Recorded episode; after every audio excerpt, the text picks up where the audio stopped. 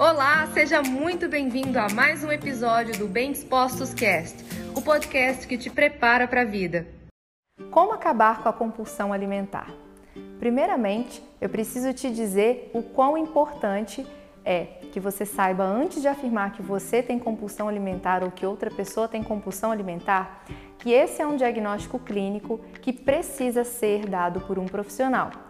Talvez você acredite que os episódios onde você come muito além do que você gostaria, se fosse olhar racionalmente, ou do que você deveria comer, e você por isso se sente mal depois de terminar de comer e você já considera que você é um comedor ou uma comedora compulsiva.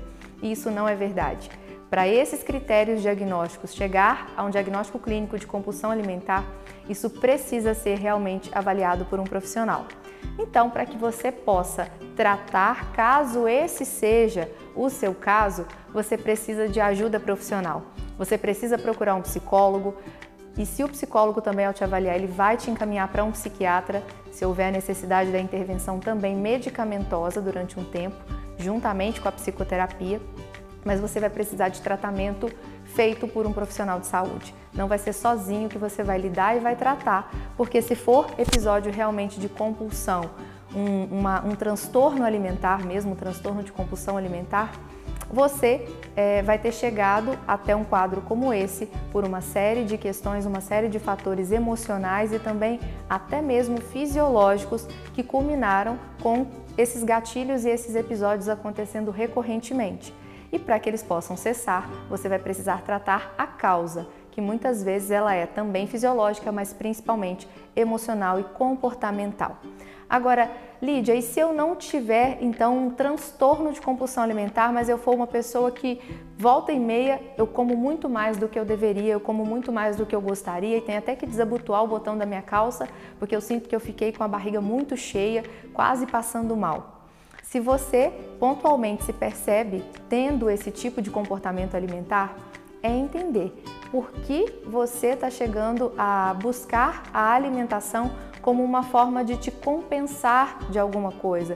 Ela muitas vezes é, uma, é um mecanismo de fuga, é uma forma de você compensar alguma situação que está te deixando emocionalmente é, em dificuldades de gerir como você está se sentindo. E a boa gestão emocional, uma capacidade de ter autocontrole e autodomínio diante das situações, por mais desafiadoras que elas sejam, isso é necessário que você faça também a psicoterapia, para que através da psicoterapia você comece a se conhecer melhor, a se perceber melhor e ser capaz também de fazer uma melhor gestão de todas as suas situações de estresse e também das suas emoções e do seu comportamento frente a essa situação. Então, se você hoje está sofrendo com isso, tem se sentido extremamente sensível por conta de episódios onde você sente que perde o controle diante da alimentação, procure ajuda.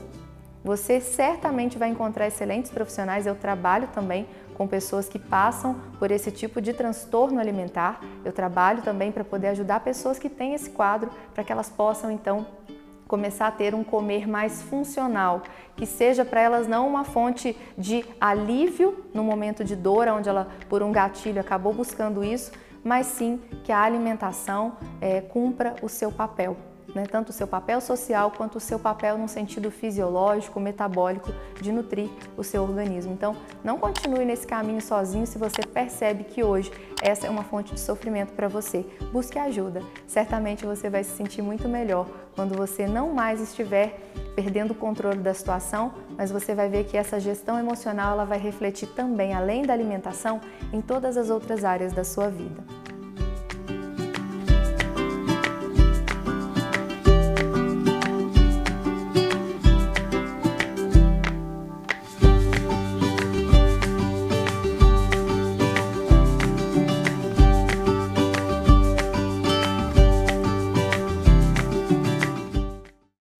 Esse foi mais um episódio do Bem Dispostos Cast. Aguarde o nosso próximo encontro e lembre-se sempre: cresce mais quem cresce junto.